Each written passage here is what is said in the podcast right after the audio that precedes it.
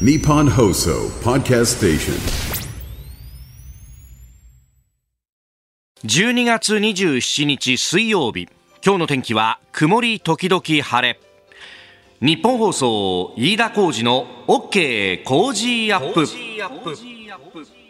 朝6時を過ぎました。おはようございます。日本放送アナウンサーの飯田浩二です。おはようございます。日本放送アナウンサーの新業一華です。日本放送飯田浩二の OK 工事アップ。この後8時まで生放送です、えー、スタジオに長官各紙が入ってまいりましたがスポーツ紙は全紙一面トップ。そして一般紙でもねあの写真付きでね、えー一面に載っている井上尚弥選手、えー昨日のですね、えー、タバレス選手との一戦10回 TKO 勝ち、えー日刊スポーツ最速統一2階級4団体井上というもの。あの一面と裏の一面でこう巻くような形で一面を作っていたりとか隠し工夫しているよねというところですけれどもなんつったってもうガードの上からでもガンガン打ってって、で それで相手をのけぞらせるんだからすごいよね。すごいですよね。なんか第10ラウンドに行ってもその全く崩れてないというか。ねえ。ねえ本すご当い。まあ、これがまた、そのね、えー生で見るには配信でっていうのがあったので、えーその後、どこだったら見られるんだみたいのが、えー検索ワードの上位に来るっていうのが時代だね、というね。えー。本当ですね。あの、名前の後ろにね、井上の後ろに、えーテレビ無料とか、そういうこう、どこで見られるとかっていうのを入れちゃいますよね。そうそうそうそうそう、そのあたりがね、はい。というのと、あのーこういう記事を読むと、まあ、あの、年齢がね、えー当然、名前の後にカッコでつくわけですけれども、井上尚弥カッコ30と書いてあって、そうかっていうね、あのーそれこそ私、子供の頃なんかは、辰吉丈一郎選手とかね、えーそういう世代でありましたが、辰吉とかがこう、元気でやってるあたりっていうのは、まあ、20代の前半がね、えー最もこう、こう輝いてっていうところだったんで、これだけそのフルコンタクトのね、スポーツであっても、お息の長い活躍というか、まあ、あの、マニパッキャオ選手なんかもね、30超えてからわーっと上がってくるなんていう話をスタッフと朝していたので、まあ、あ時代も変わってきてるよね、というね。あの、この間、あツイッター改め X で流れてきたね、あの、誰だったかな？漫画家さんがこう書いていた、えーえー映像がね、あのはい画像が上がってたんですけど、ええええあの今、各35歳のサラリーマンの絵と、はい。お30年ほど前の35歳の絵っていうのが全く違うんだと。へえ。今の方が格段に若くなっているというね、話が出ていて、なるほどなこれがあの如実にわかるっていうのがですね、あの我々昭和から平成のおっさん世代だと、えー、こち亀。の、はいはいはいはい。お主人公の両津勘吉、両さんの顔が、第1巻の顔と、確かに第200巻かなんかの顔が、全然違う顔そんなに違うんですか？設定は同じ35歳だから、その書き方の違いというかね。明らかにおっさん、まあ、だ第1回の亮さんの顔ってなんか川谷拓三さんみたいな顔しててもう完全に違うというね。なんかねそう。でこれがあの何か原因なんだろうねみたいなものがまたツイッターの中で論争とかもあって、うんうんはい。ただあの一つ言えるのは栄養状態も良くなってで、えー。だからあの苦労してるしてないとかじゃなくって、で、あと生活習慣とかも、まあ昔はもうスパスパね、タバコ吸って、ね、酒飲んで、で、あの、わーわーやりながら仕事してたのが、まあ今や健康志向で、えー出演率もどんどんと低下し、えーそして、あの、夜飲みに行くっていうよりも、夜ジムに寄って帰るみたいな人が増えるという、この生活習慣の変化というものが、えーいろいろ変わってきてるんだというようなですね、論考を見て、うん、なるほどなと思いながらですね、そこで一つ疑問があるわけですよ。疑問。はい。いや、俺どうしたっていうね。ひやさん今おいくつでしたっけ？42です。うん。長い間があって今 BGM があったからいいけどさラジオはこうね黙るとダメそうそうですよね。で42歳っていうとどなたと同級生かなって一瞬考えたんですよ。あえっ、と、同い年の同い年の有名人？有名人とか。まああの、桜井翔君ああ。また同い年、同い年ですか。はえー、V6 の岡田准一さんとかも同い年あ。皆さん遺伝子の神秘を目撃しております そんな。そんなに俺苦労した覚えがあるのかっていうとね、あれなんですけど、うんまあやっぱりこういうものはあの米印個人差がありますまあそうですね。うんあるのかなと。ね。ですし、なんかもうちょっとこう年齢を重ねていった時に、若いねっていうことがあるじゃないですか。それさ、はい。高校の時から言われ続けてる ちょっと待って。そのうち追いつくからねそうそうそうそう。そのうち追いつくからって言われ続けてでもあの見た目年齢と実年齢がもう平行線のようにね 決して交わることがないんだよもうちょっと先なんじゃないですかね。ただねこれがもうちょっとさ先もうちょっと先って言うじゃない、はい。で例えばだよ、はい。60を超えて70に至るところで、ん。年相応になったとしてもだよ。はい。俺の青春はどうなったと思ってもうなんか若い時に老けてると、どちらかというと人生では損することが多いんじゃないかと。そうですか？合コンでさおっさんが一人来たなみたいな目で見られるしさ 冗談じゃないよね。あの新入生でピカピカで入ってきてるのにさ、中途採用だと思われたりとかさ。で研修の会議室で待ってたら「すいません間違えました」って言ってさ 講師が一旦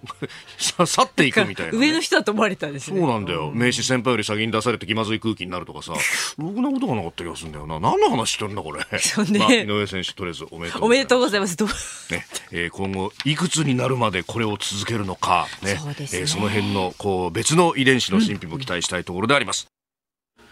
日本と世界の今がわかる朝のニュース番組飯田浩二の OK 工事アップ。まあ、あのー漫画とかのね、設定っていうのはこう、いろいろ驚くんですが、サザエさんのね、えー、波平さんがはい。54歳、54歳。アニメ版では52歳になってにるそうですね。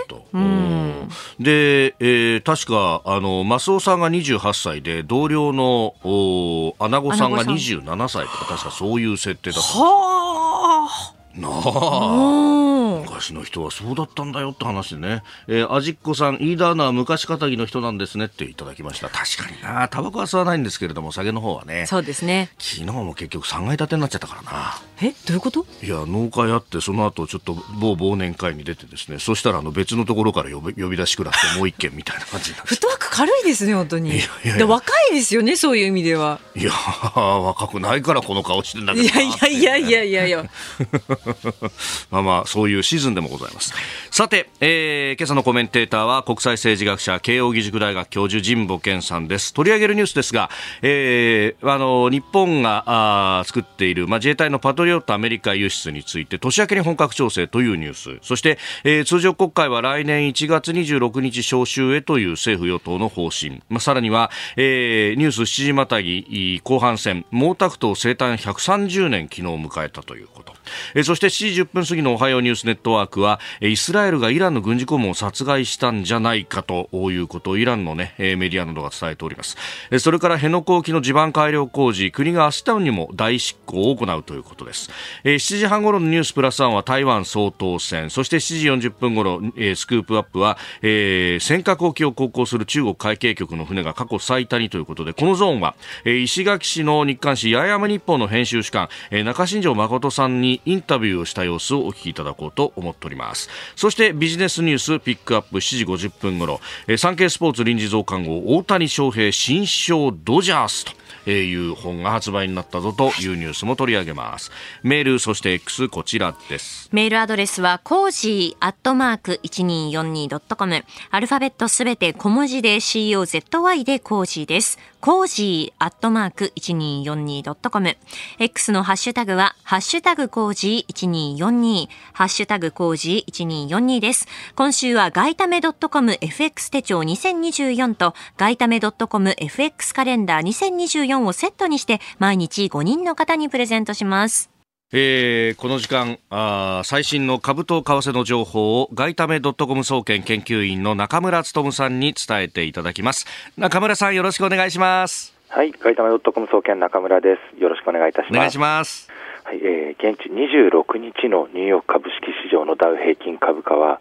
えークリスマス休暇前の22日に比べて、えー159ドル36セント高い3万7545ドル33セントで取引を終えました。ハイテク銘柄中心のナスダック総合指数は81.6ポイント上がって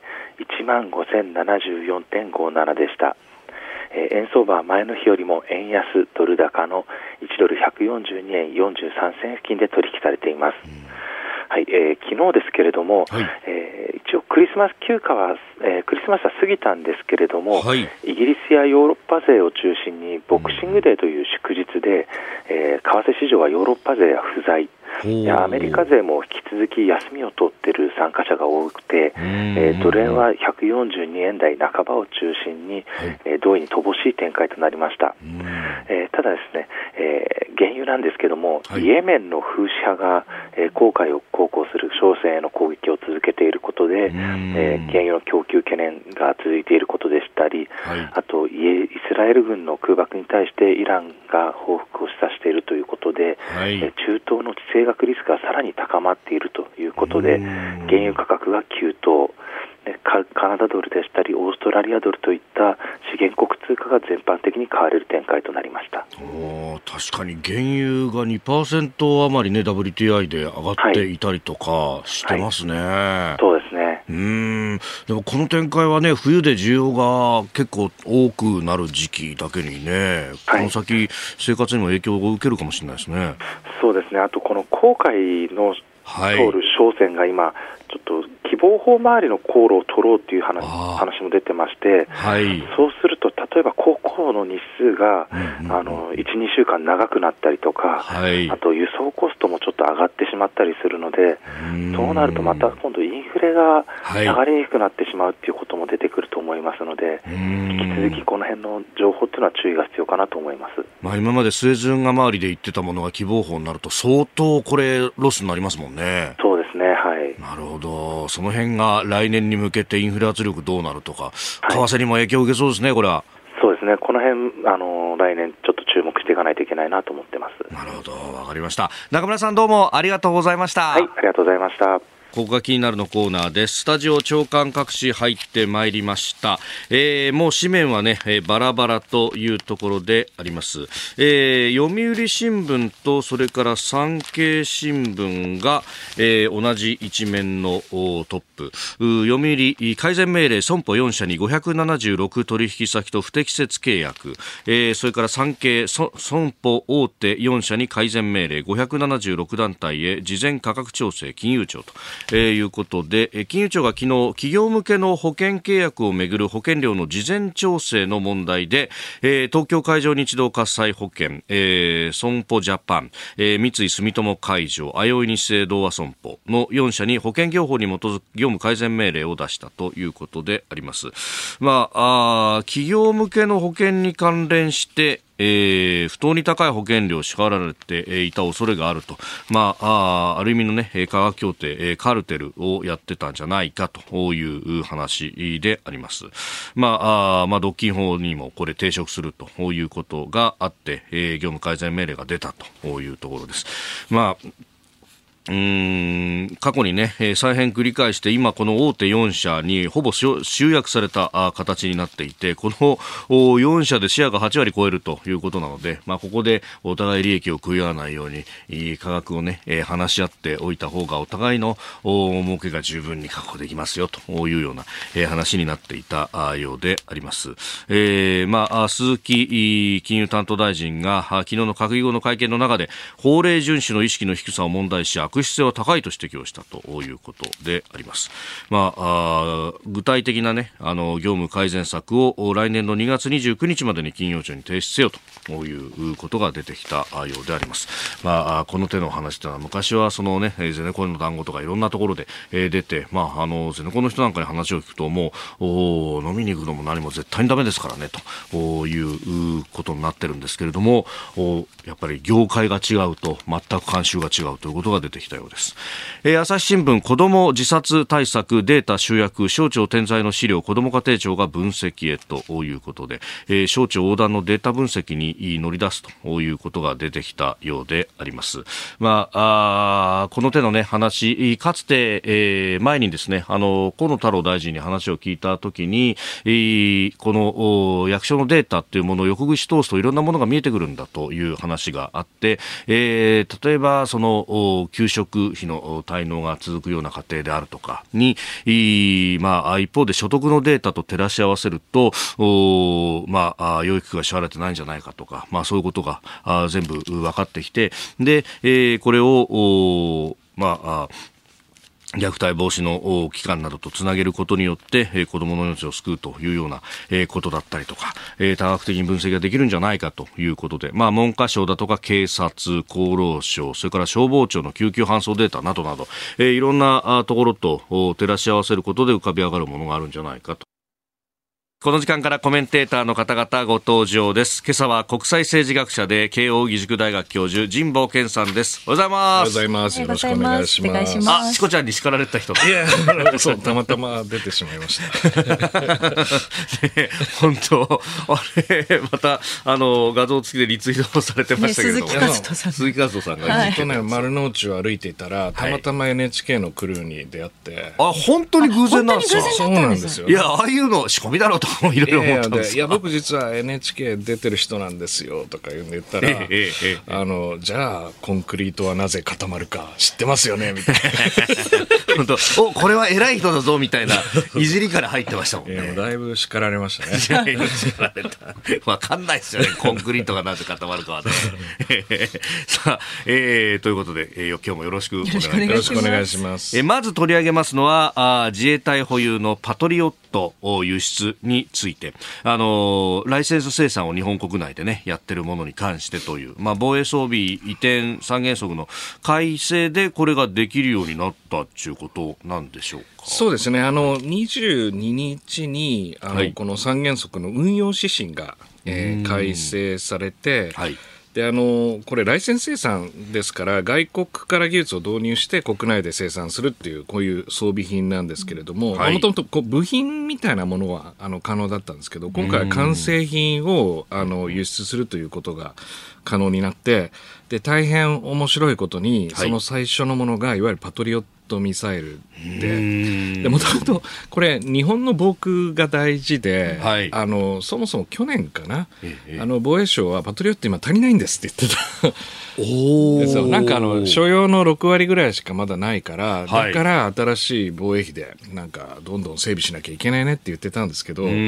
れ今回輸出するんかよみたいな感じではあったんですよね。なるほど。でこれはあのもちろんウクライナ情勢が深く絡んでいて、はい、でウクライナの防空ってすごい大事でパトリオットは活躍しているので、まあ、そのあの在庫をしっかりと確保して、えー、しっかりとその余剰分をウクライナおよびその周辺辺国に出せるという形を取るというのがあのあるので、まあ、今、同盟国全体でウクライナ支援を、まあ、支えてるっていう、こういうことだと思うんですよね。まあ、アメリカがそもそも持っていたものを、まあ、ウクライナあないし、その周りに渡して、でまあ、在庫がちょっと厳しくなってきたところを、まあ、日本から補充するみたいなイメージそうですね。で、これが第1弾なんですけれども、えー、第2弾としては、例えば周辺国のポーランドとか、はい。まあ、こういったところに出す判判断というのを、まあ、来年の初頭ぐらいにやる可能性があるということで、でさらに先にあるのは、はい、実際にこの現に戦闘にある国に対して、どこまで支援ができるかっていう議論があるということなんで、これ結構何段階も続く議論かなとは思います。うん。まあ、確かにこの、まあ、パトリオットだとかは、まあ、地対空ミサイルシステムというふうに言われますけれども、基本的に飛んできたものをどうやって撃ち落とすかっていう、防御的なものですもんね。あそうですね。あの、うん、ただ、当然これはミサイルが飛んでくればミサイル防衛になるんですけれども、はい、統合的な防空システムですから、まあ、いわゆる戦闘機とか、あの航空機を撃ち落とすシステムとしても有用だということなんですね。だから輸出するのは PAC3 だけではなくて PAC2 も含むということなので、はい、まあ、総合的な防空システムを外に出しますと。そうすると、まあ、あの防衛一辺倒みたいな言い方はどこまでできるかとかそうあの純粋に防御的な兵器ってなんか定義は難しいとは思うんですよね。やはりこれは戦争、戦闘でどういうふうに使われるかによって性格付けは異なるのではい、でこの議論はなんかちゃんとした方がいいと思います。うんこのね、戦闘地域には送らないとか、はい、まあ、かつてはあの自衛隊がいるところが戦闘非戦闘地域なんだっていうふうに言った総理もいましたけど、えー、だからその平時において、はい、そのまあ、装備品を送って、その国の、まあ、防空能力なり、装備品をどれだけ充実化させるかっていうのは一方であるんですけれども、はい、実際に危機や戦争にある国にどういうふうに関与するかっていうのは、日本がやはり立場を取るっていうことにつながるわけですね。中立ではももはやいられないとすると、これ戦略的判断。はい、なので、それにつながる今あの、どういう原則を作るかっていうことが、まあ、真剣に議論すべきなんですけど、これ結構ね、与党内で、国民に議論を開示したがらない。でこれやっぱりどうしても、はい、あの反対論がうわっと出てくるまあなんかこう性格の議論だと思うんですよね。はい、慎重に慎重に進めているんですけれども、えー、でもやっぱり何を選び取るのかっていうのはやっぱり国民全体の課題ですからこれしっかり議論した方がいいと思いますね。お聞きの配信プログラムは日本放送飯田浩司の OK コージーアップの再編集版です。ポッドキャスト YouTube でお聞きのあなた通勤や移動中に最新ニュースを押さえておきたい方放送内容を少しでも早く知りたい方スマホやパソコンからラジコのタイムフリー機能でお聞きいただくと放送中であれば追っかけ再生も可能ですし放送後でも好きな時間に番組のコンテンツを自分で選んでお聞きいただけます毎朝6時の生放送では登場するコメンテーターの最近の活動はもちろんたっぷりとニュース解説をお届けしています。レギュラーコメンテーターに加えて専門家と随時つないで掘り下げてお送りしています。また株と為替の最新情報もお届けしています。日本放送のエリア内でお聞きの皆さんラジコラジコのタイムフリーでチェックしてください。番組公式 X ではこれから登場するコメンテーターや取り上げるニュースなど最新情報を発信中ですぜひフォローして番組にご参加ください日本と世界の今がわかる朝のニュース番組、飯田浩二の OK 工事アップ。えー、今朝のコメンテーターは国際政治学者で慶応義塾大学教授、神保健さんです。引き続きよろしくお願いします。よろしくお願いします。さあ、7時をまたいでニュースを掘り下げてまいります。取り上げるのはこちらのニュースです。政府与党通常国会を来年1月26日召集へ。政府与党は昨日来年の通常国会を1月下旬に召集する方向で調整に入りました東京地検特捜部が自民党派閥の政治資金規正法違反事件を捜査していてその行方を見極めるためにも1月上旬や中旬は避けるべきだと判断したとのことです。複数の政府与党幹部によりますと召集日は26日が軸ですが22日あるいは29日とする案も残っているということです。えーまあ、このねあの一連の派閥の政治資金パーティーをめぐる事件、まあ、今、目下捜査中であるというところですが、まあ、これがいろいろ影響してくるというところです。まあ、通常国会、まあ、例年ね、1月召集ですけれども、だいぶこれがあぶれますね。そうですね、あの今、岸田政権、ボロボロな状態で、あの通常国会、予算委員会もなかなかこう難航が予想されるという感じではあるんですけれども、ただあの、私も重視している、はい、あの重要法案の審議があ,、まあ、あるんじゃないかと言われていて、まあ、一つはそのセキュリティクリアランス制、はい、でこれどうするのかっていうのともう一つは積み残された課題としての能動的サイバー防御ですよね。でこの2つをなんとか通常国会で扱ってもらうと来年のこの問題の流れは相当良くなると私は思うんですけれども、えー、結構ね両方ともその個人のプライバシーとかに関わる、はい、やっぱり国民のセンシティビティが非常に高い領域なのでこれをじゃあ議論できるのかっていうことと、はい、あの与党がボロボロな状態だと公明党の協力がやっぱりこうなかなかスムーズにいかないんじゃないか、まあ、すでにこの朝のニュースのあの防衛装備移転の問題でもやっぱはい、公明党粘ってますよね。そう簡単に自民党には同調しないぞっていう感じがあって、でこのセキュリティクリアランスと能動的サイバー防御も同じような展開になるんじゃないかなと思いますね。この防衛装備品の移転で公明党が粘っているあたりっていうのは、特にあの多国間での共同開発をした、例えば、えー、今ね、イタリアとイギリスと戦闘機をやろうとしておりますけれども、これをじゃあ第三国に売るだとかの時にどうするという話が、相当、ね、そうですね、えー、あの。やはり公明党、そもそも非常にこう安全保障に関してはハト派で、はい、まあ、あの平和の党としてのアイデンティティをまあ、徐々にこの安全保障に関する関連法案への協力を通じてこのアイデンティティを変えてきてるという自覚があると思うんですよね。でもいつまでもこのタ派案件に引きずられてなるものかという気概を持った方も多分あのいるはずで。はい、でしかも与党が弱っている時にどこまで譲歩する必要があるのかとかですね。で当然次の選挙を見据えて、はい、その当然ハト派層の票を得るためにはまず全部自民党にべた折りしちゃったっていうのもこれもやっぱり厳しい状況だっていうことだと思います。まあ、これらすべてが実はその表面上のこの法案審議に、はい、まあ、結構影響を及ぼすんだと思うんですよね。まあ、セキュリティクリアランス、まあ、情報を扱う際のその適格性をこう事前に審査して、で、えー、まあ、ステータスを付与するというような、えー、ものですけれども、これの必要性みたいなものは前々から言われてましたもんね。そうですね。これあの、政府と企業の秘密保護に関するこの厳格な制度を作って、でしかもそれにあの携われる人の資格要件の認定をする制度っていうの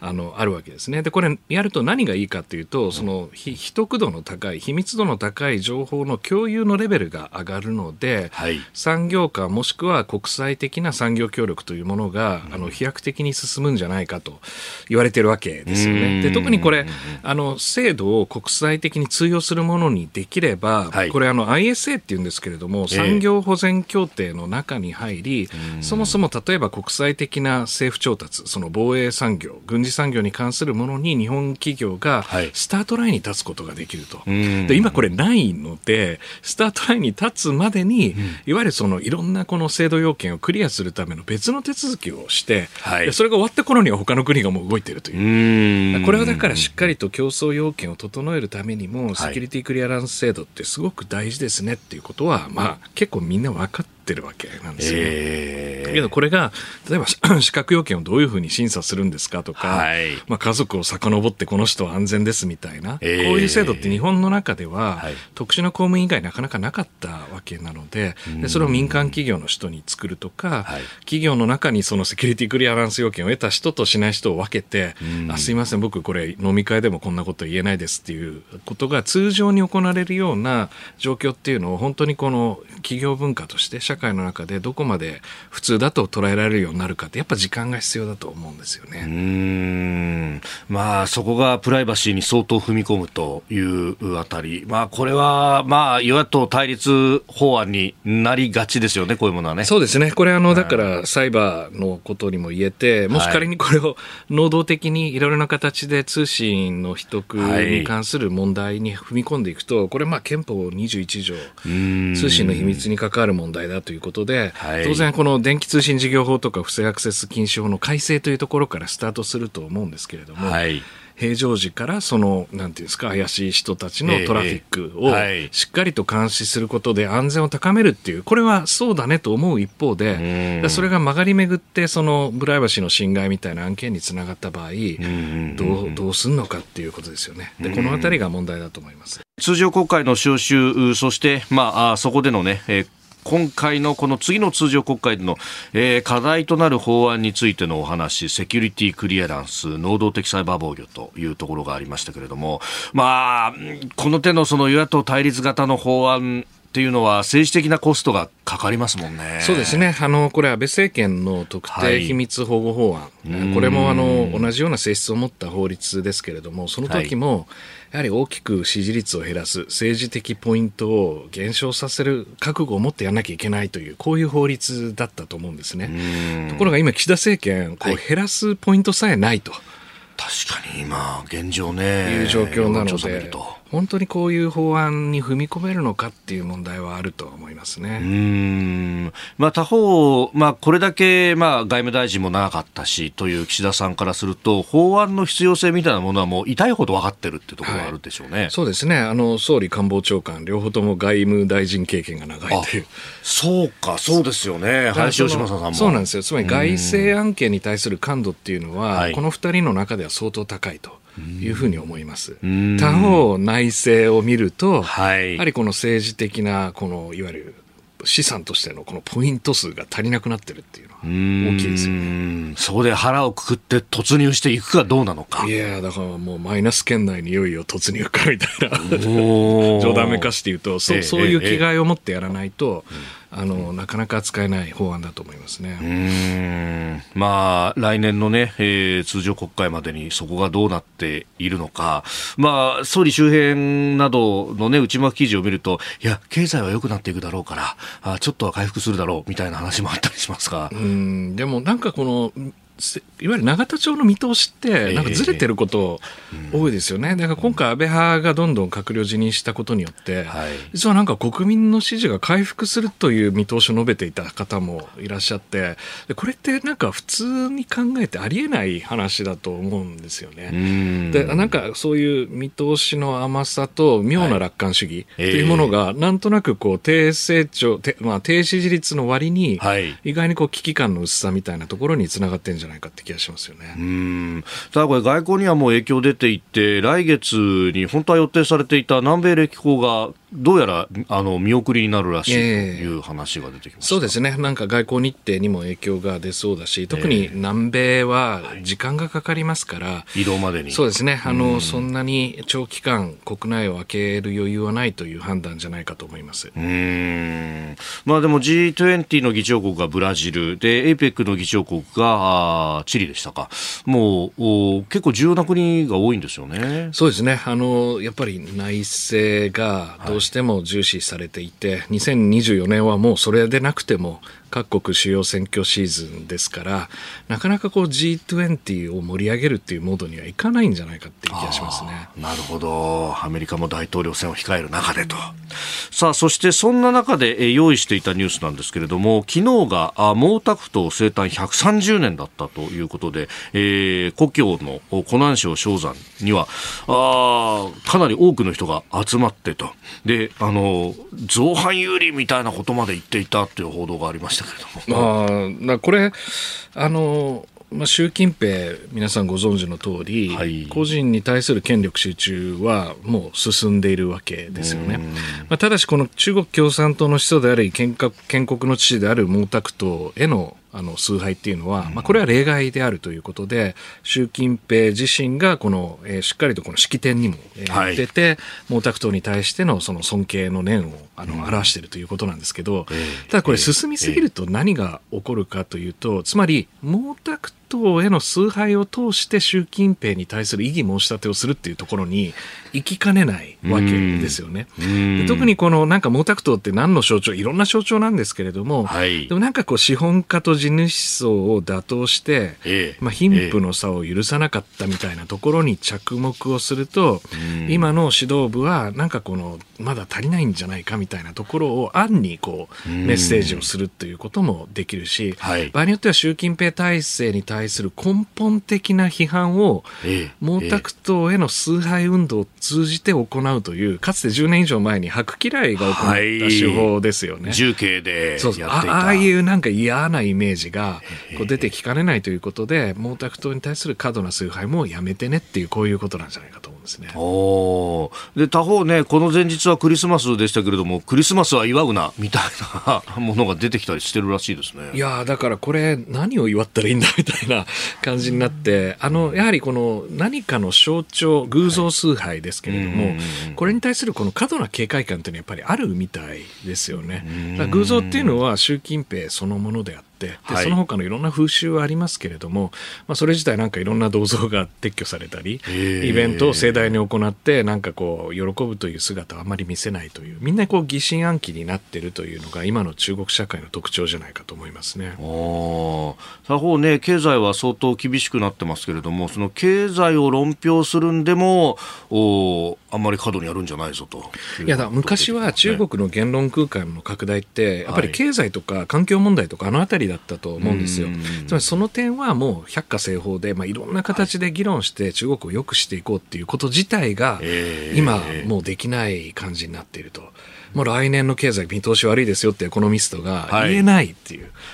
不動産やばいですよということをなかなかこう言えないっていう状況なんだと思うんですよね。うんこのその閉塞感だったり不満なりっていうのがねどうこう形を変えていくのかっていうのは、いやだからその、言論空間や社会的なこの活躍の安全圏がどんどん狭まっているので、はいえー、ここだったら安全だっていうところを結構大きめにマージンを取って、うん。暮らすしかないわけですね。私も10月北京にあの出張したんですけれども、はい、まあ、かつてからの友人がやっぱり夜一緒に飲みたがらないなるほど。ですよね。あの、やっぱりそのそこで、あの、気軽に、はい、えー、軽口を叩くということ自体が、自らの危険につながりかねないということなんで、うんうん、私もこう、無理強いをして話をするっていうことを少し避けてる感じありますよね。はあ。あでも、その、こう、疑心暗鬼みたいなこう環境からじゃあ何かイノベーションが生まれるかっていうとなかなか難しいでしょうね。あの今特にそうですねあの、改革派であると思ってる人は非常にあの暮らしにくい世の中になっていると思います。まあ、他方で EV とかあの新しい新産業とかっていうのは着実に進んでる分野もあるので全部その方向で中国を見ない方が方がいいとは思いますね。あなるほど、まあ、分野分野でということになる。はい、おはようニュースネットワーク。取り上げるニュースはこちらです。イスラエル、イランの軍事顧問を殺害中東で戦闘拡大の懸念イランメディアは25日、イスラエルがシリアの首都ダマスカス郊外を攻撃し、イラン革命防衛隊のムサビ上級軍事顧問を殺害したと伝えました。イスラエルと敵対するイランはパレスチナ自治区ガザのイスラム原理主義組織ハマスを支援していて、ムサビ氏の殺害により中東情勢がさらに緊迫化しそうだということです。まあ、イランメディアが報じているということでイスラエル側は反応していないんですがイランのライシ大統領は声明を発表しイスラエルが代償を払うと報復を警告しております。どうですか？これ大きなニュースですか、まあ、これあのイスラエルとそのハマスが今戦争をしているガザにあの報道の焦点集まりがちなんですけれども、はい、この取り巻く情勢においてやはり戦端は少しずつ拡大しているという状況なんだと思います。で、もうすでに10月ぐらいから、はい、そのシリアに対する空爆っていうのは目立たない形ですけれども、あの、イスラエルとアメリカ双方が進めていて、で、それはあの、やはり、そう、あの、シリアの革、あの、イランの革命防衛隊、まあ、今回、はい、あの、殺害されたとされている方も、うん、あの、シリアとイランの軍事協力の調整役みたいな人だったんですけれども、で彼らが特にこのシリアの南東部っていうんですかね、えー、ところにある場所から、やっぱりこのイラクの駐留米軍に対してこう攻撃をしたりしているということであったり、まあ、最近ではそのアラビア半島のイエメンにおけるフーシ派によって、はい、あの様々な航行を妨害するような攻撃をするというまさにこのシーア派のネットワークを使った形でのその先端を中東全体にこう広げていくんじゃないかということに対する、まあ、この警告が込められているというふうに思うんですけれども、はい、まあ、あの今回はあの結構大きな話になりかねないというふうに、えー、思います。でこの中東の今の問題をどのぐらいこうエスカレートしていくのかっていうことを考えたときに、一つのポイントはやはりこの、はい、えー、その北部にいるヒズボラですよね、はい、レバノン南部のヒズボラがどう同調するかということと、えー、まあ、その先にあるシリア、そしてその先にあるイランなんですね。だからこう3段階ぐらいのエスカレーションのシナリオがあるんですけれども、はい、今回イランが強く反応したことによって、て、えー、直接ではないかもしれませんけれども、はい、イスラエルやアメリカに対する何らかのこの攻撃、えー、例えばホルムズ海峡とか、はい、フーシ派の攻撃の強化とか、はい、そういったことがあの今後数か月起こりやすくなると。いうふうに思いますね。うん。まあ、かつて、その、ソレイマニという、うこれも革命防衛隊の司令官、交通部隊というところの司令官でしたが、この人がアメリカの攻撃によって殺害された時には、報復でアメリカ軍の基地に対してのミサイル攻撃がありました。今回はイスラエルが、まあ、やったということになると、これイスラエル国内を攻撃すると結構ことが大きくなりますよね。まあ、そうですね。もし、あの、イランが直接この大きな枠組みに加わるということになると、はい、アメリカ国内における対イラン攻撃論みたいなものを、はい、こう、トリガーとして誘発するわけですよね。うんはい、でそうすると、この中東の構図がやはり一変してしまって、より規模の大きい戦闘空間みたいなもので中東を捉えなきゃいけないと。で、アメリカ軍も当然そちらに引き付けられるでしょうし、はい、えーウクライナ支援だけじゃなくて、中東にも米軍は大きくコミットするとなると、じゃあ、翻ってインド太平洋、はい、日本を取り巻く安全保障環境で米軍の関与っていうのは大丈夫なのかっていう、こういう問題につながりかねないと。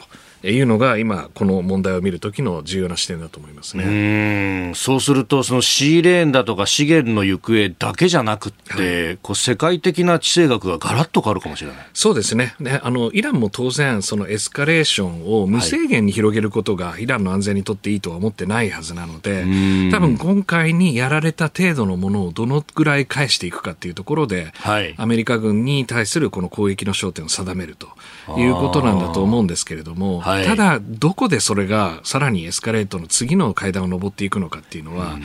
こう見通しがつかないところはありますよね。なので、それが、まあ、あの仮にアメリカの、えーまあ、大統領選挙に乗じてですね、はい、強い姿を見せなきゃいけないという。ことになった場合に、あのアメリカが当初想定していた以上の、はい、えー、対イラン作戦みたいなものを展開を迫られるという可能性さえあるということじゃないかと思いますよね。そして、まあ、今回あの風刺派イエメンの、まあ、武装組織に対しての海の防衛というか安全に関してっていうのは、まあ、アメリカが呼びかけて有志国連合で10か国ぐらいでやるということを言ってますけれども、これがさらに別の海域にまで広がってじゃあ日本どうするみたいな話にもこれなってきますか、まあ、そもう当然 重要海域なので、はい、まあ、あの石油のシーレーンその他の重要物流の海域ですからホルムズ海峡だけでなくてアラビア半島沖全体を、はいあの防御対象にしなきゃいけないとなると、これ、相当なあの作戦回帰だと思うんですよね。はい、で今、そのバーレーンにこの CTF151 という、そのこれはあのソマリア沖の海賊対象に対する部隊なんですけれども、まあ、それとは全く規模の違う海域の広さの中で、あの風刺派の攻撃を見なきゃいけないとなると、はい、結構これ、どういうふうに組織するのか、えー、誰がそこに参加するのかって、調整が大変だなと思いますよね。うん。昨日、おとといあたりのニュースであのインド洋の、まあ、あインドから300キロ以上離れたところで、えー、一応日本の会社が所有しているタンカーが攻撃を受けたという話がありました。あそこまで広がるんだというようなね。そうですね。あの、やはり海域広しといえども、はいその船に対してターゲットを定めて、うん、まあ、それをいろんな手段でこう攻撃するということでいうと結構広い海域で攻撃は発生しうるということだと思います。うん、これあの船舶の航行の危機管理とか、はい、あの保険の設定とか含めてあなるほど。相当来年の前半難しくなるんじゃないかなって気がしますよね。それもまたコストとして乗ってくるし、はい、でスエズ運が使えなくなって希望法周りでこれもコストで乗ってくると。これだから経済の下押しも相当ありそうですね。そうですね。だからこの物流一つとっても、はい、このサプライチェーンの強靭性という問題をとっても、えー、結構この伝統的な地政学的領域でこの問題を捉えなきゃいけないっていう課題がもう一つ増えたなっていう印象ありますね。さあそして、まあ、あインド太平洋地域に目を向けてえ日本国内の話になりますがこちらのニュースです。辺野古沖の地盤改良工事国が明日大執行沖縄のアメリカ軍普天間基地の移設先となっている名護市辺野古沖の地盤改良工事をめぐって沖縄県は25日裁判所が命じた工事の承認を行わないことを決めました。これを受け斉藤国土交通大臣は県に代わって国が工事を承認する代執行を明日28日に行うことを決め昨日県に通知を送ったことを明らかにしました。地方自治法に基づく代執行は初めてで異例の事態ということです。もともと福岡高裁那覇支部今月20日の判決で25日までに工事を承認するよう命じていたという話であります。うんまあ、これあの皆さんもご存知の方多いと思うんですけれども、はい、あの辺野古の工事に関しては、うん、その南部の埋め立てっていうのは進んでいるんですけれども、はい、まあ、北部の大浦湾ですね、えー、でここに軟弱地盤が、えー、見つかって、まあ、工事の基本設計の変更をしなきゃいけないということが、はい、承認事項になったのでで当然そこにあの県が承認を拒否し、裁判になりというプロセス。これ3年ぐらいかかったと思うんですけれども、あの進んでいてようやく今回一つの決着がついたと。で当然あの県は上告するでしょうから最高裁であら、はい、争われますけれどもその期間県あの国の大執行という形で工事を始めることができることを県は妨げることはできないということなのでようやくですねこの大浦湾側の工事を進めることがまあできると。いうことなんですけれども、この辺野古の移設ってやっぱりこの当初の予定よりもももはや10年ぐらい遅れていて、はい、今回の工事がまあ、順調に進んだとしても、実際の移設が終わるとこまでいけるのは、2030年代半ばっていう、すごい話ですね。はい、でこれあのあの橋本政権ですか。で、合意ができたのは95年ですから、はい、もうもはやもう何十年やってんだっていう、こういう話ですよね。で、当然、日本を取り巻く環境も変わり、海兵隊の役割もこうどんどん変わっている中で、工事の遅れだけがすごくこう目立っているということなんだと思いますね。うんまあ、この海兵隊の役割だったり、周りを取り巻く環境だったり、あるいはね、あの安倍政権で掲げていた自由で開かれたインド太平洋が、あ今、取り下げたんじゃないかみたいなことも言われてますけど、その辺どうなんですか？あいやあの、自由で開かれたインド太平洋はますます、ええ、あの日本政府の外交方針としては、もう確立していってるっていうふうには思いますし、あの岸田総理もこの3月にインドで、はい、えー、インド太平洋に関する新たなプランっていうのを51項目の協力というのを掲げてあの掲げているので、まあ、日本外交の中にはしっかり根付いているっていうのが私自身の解釈ですよね。むしろ政権が変わってもそこはしっかり根付いて引き継がれている。はい。あのそれはあの間違いないことだと思います。で特にこれ、世界中が今あの、はいインド太平洋という構想のもとでこの重要な地域を捉えようとしているので日本外交にとっても素晴らしいこうインターフェースになっているというふうに思いますね。続いて取り上げるのはこちらです。台湾総統選2回目の政権発表開催。来年1月13日に投開票日が迫る台湾総統選をめぐって与野党3候補によるテレビ政権発表会が26日に行われました総統選の動向を左右しうる若い世代の票の取り込みを目指して3候補は教育や子育て支援の充実治安の維持エネルギー問題などを訴えました。えー、民進党の来清徳さん。えー、それからあ第2党野党第2党民衆党の柯文哲さん。そして、えー、国民党の江遊義さんと。3人がうんいろいろ言ったというところなんですけれども。なんか大接戦みたいですね。そうですね。これあの来年以降の東アジアの安全保障情勢を決めるはい、最も重要な選挙の一つということでもういよいよ3週間を切ったわけですけれども、はい、この3候補三つどもえの状況で、えー、なかなかこう予想が難しい展開になってきたと。で私も意外だったんですけれども、はい、11月に野党候補を一本化しようとしたわけですよね。そうでしたね。国民党の江遊義さんと民衆党の柯文哲さんですけれども、はいこれが一本化すれば、来清徳さんは相当追い込まれるだろうなっていう感覚で見ていたんですけれども、それが結局どちらが 相当どちらが上に立つのかというところがうまくいかなくて、物別れに終わって、でこれでもう来さんの勝利は固いかなっていうふうに11月思ってたんですけれども、ここへ来て、野党の、まあ、特に河遊戯さんの、なんかこうね、支持率が上がる傾向があるっていうのは、あの、面白いところですね。まあ、いろいろこの世論調査の取り方で、なんか、あの、フェイクが入ってんじゃないかとか、いろんな。なんか摘発もあるみたいですね。そうなんですよ。ね、だからその、何を信じていいかっていう問題も、あの、あるんですけれども、どうも、あの、いろんな会社の平均値を取ってみると、えーあの、えー、こういう議さんの支持率が上がる傾向にあるということは事実で、どうもやっぱり、あの、台湾の人々は、11月のあのドラマ、はい、政治ドラマですよね、一本化できなかった。あれを相当楽しんだんじゃないかっていう。楽しんだ。つまり野党が注目されるわけですね。これまで、あの、十分に光の当たってこなかった野党の中身と人となりというものが分かって、はい、まあ、それによってこの支持が集まる誘因というか、引力を持ったんじゃないかっていうのが、あの、一つの説としてあるんですけれども、今のところそう簡単にライさんが圧勝するというものではなさそうだっていうのが今の情勢なので、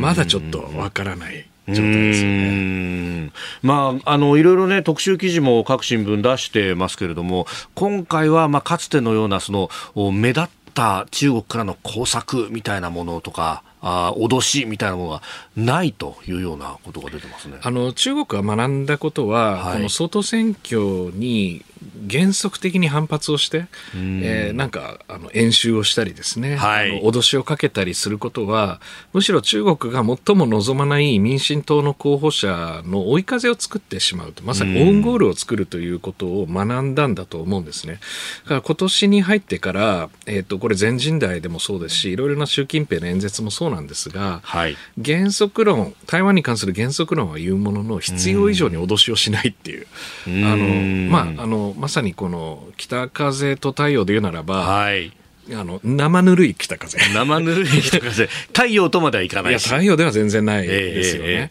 ー、だからそそれを通して台湾の中において中国もしかすると大丈夫なんじゃないかとか、うん、もしかすると両岸関係の対話も可能なんじゃないかということを匂わせて選挙に影響を与えようとしていると。いうことだと思うんですね。で、それがどこまで成功しているのかっていうのは全然未知数ですけれども、はい、まあ、少なくとも、あの、来清徳さんが、この、いわゆるこう、強行一辺倒で台湾の人々の支持を獲得すると。あの一方的に獲得するということにはなってないというのは結構大きなポイントかと思いますね、まあ、その辺は前回の総統選、まあ、蔡英文さんが2期目を獲得した選挙は目の前で香港の民主派デモが潰されていくという過程があった、まあ、それとはだいぶ違うわけですね。そうですね。だからこの馬英九さん、あの前の国民党の総統がいた時っていうのは、はい、あのいわゆる急にコンセンサスっていうのがあったんですけれども、はい、あの台湾に言わせればですね、ええ。えー、一つの中国という原則はあるんだけれども、そこには二つの解釈、つまり台湾独自の解釈があると。だけど一つの中国原則というものを基盤に両岸関係を進めていきましょうということで、まあ、それだったらということで、両岸の対話が始まったわけですけれども、はい、でその先にある姿は何かっていうと、中国の言う一国二制度だとするとですね、その香港で全然うまくいってないじゃないかっていうところが、台湾の失望を招いたわけなんですよね。だからそれは当然、その国民党にとってはマイナスだし、はい、民進党にとってはもうもうしょうがないよね、香港のようにはなりたくないよねっていうことだったんですけれども、ここへ来て、そ、そこまでいかなくても、両岸のそのよりこう平和的な対話みたいなものっていうのは、まあ、あってもいいんじゃないかと思う層も台湾の中にいるということなので、台湾の人々が求める現状維持を、はい、アメリカとの関係と防衛の強化によって保つのか、はい、それとも中国との安定的な関係によって保つのかっていうこと自体は、台湾の中にあるんだっていうことは、この選挙の中で明らかになるとは思いますね。うん。まあ、本当、それによってね、どう、この情勢そのものが変わっていくのかというところでそれに今度はアメリカの大統領選も絡んでくるわけですよね。はいあのまず、えー、来清徳さんが勝利した場合ですけれどもやはり中国は台湾に対する厳しい姿勢にを確実なものにするというふうにはあの思います、えー、両岸関係がこう緊張するということは避けられないと。でかといって、こういう議さんが勝ったからといって、直ちに平和的な発展があるとも、まあ、言い難いぐらい、台湾の社社会というのはかなりこのアイデンティティを深めていると言えると思いますね。なるほど。続いての時間は、ここだけニュース、スクープアップ尖閣沖を航行する中国海警局の船過去最多に。今年中国当局の船が沖縄県の尖閣諸島周辺の領海のすぐ外側にある接続水域を航行した日数は今月去年の336日を上回って過去最多となりました。国境近くで何が起こっているのか石垣島など沖縄の離島の深刻な危機感と中国の動きについて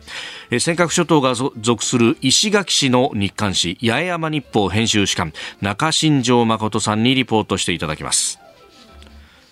というわけで先週中新庄さんにお話を伺いました。その模様をお聞きいただきます。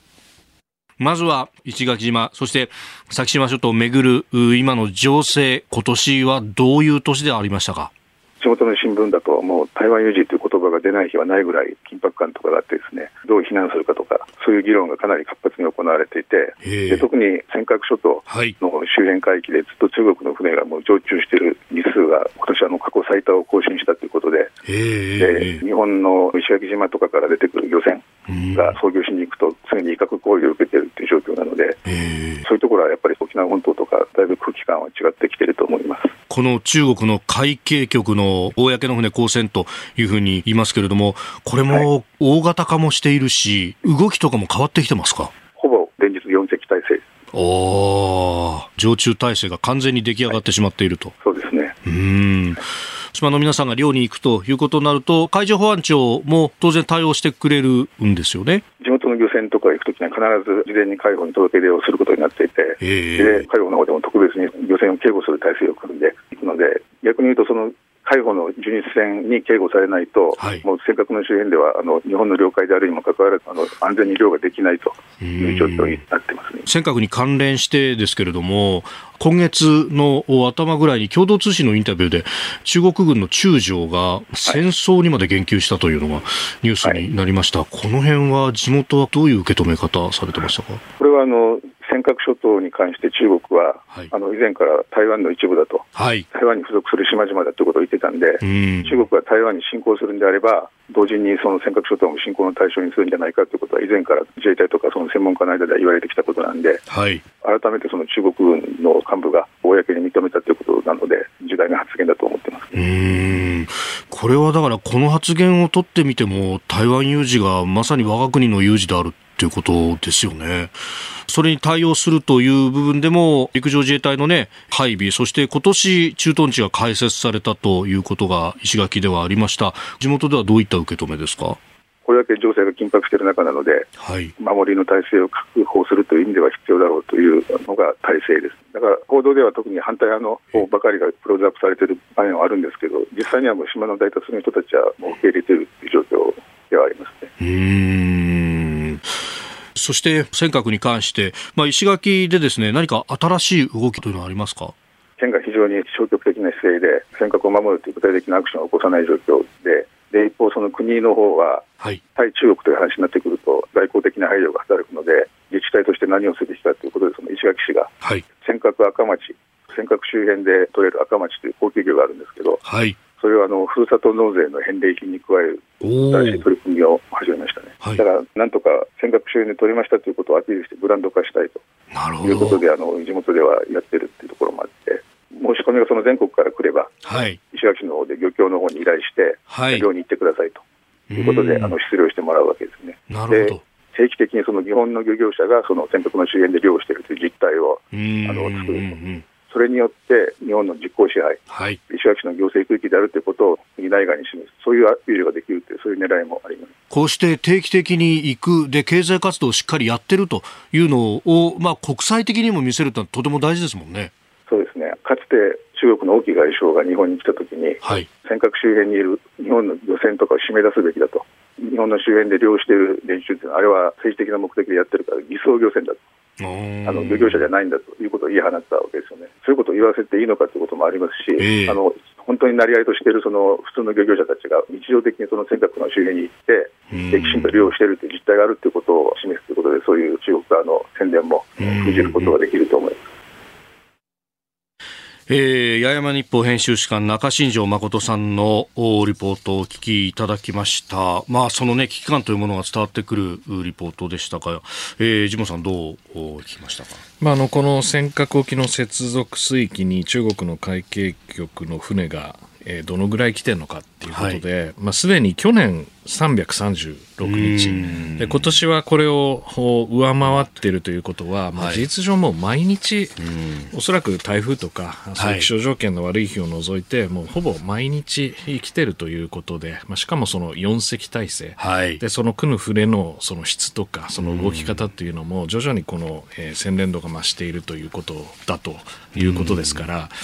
あの我々台湾の話っていうのは日々やってますけれども、はい、実は尖閣をめぐる状況も、まあ、かなり深刻になっているということだと思いますね。えー、えー、そして、まあ、あのインタビューではね、さまざまな話を実は聞いていて、その一部を今お届けしたんですけれども、あの今年石垣では日米の共同訓練が行われたということがありましたが、やっぱアメリカ軍に対してはまだまだアレルギーが島の中でもあるんだという指摘もあって、これはだから中国に対してどう抑止していくかということともまた直結してきますよね。あの沖縄南西諸島当然歴史的にいろんな思いを持って、はい、えー、自衛隊米軍に対するあの認識も様々ということだと思うんですけれども、うん、石垣に関しては比較的この保守的なあの考え方が、あの根強くて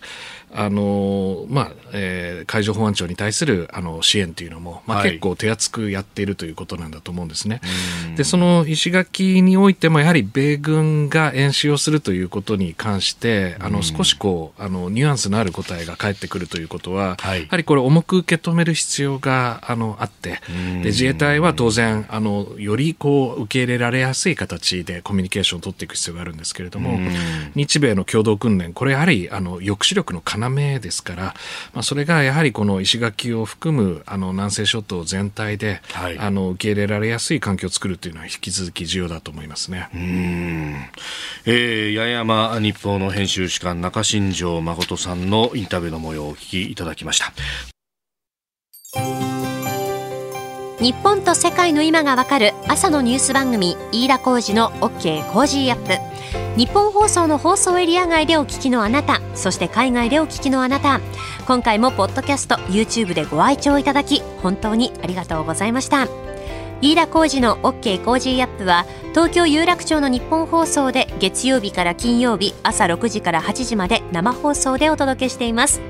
番組ホームページでは登場いただくコメンテーターのラインナップや放送内容の原稿化された記事など情報盛りだくさんです。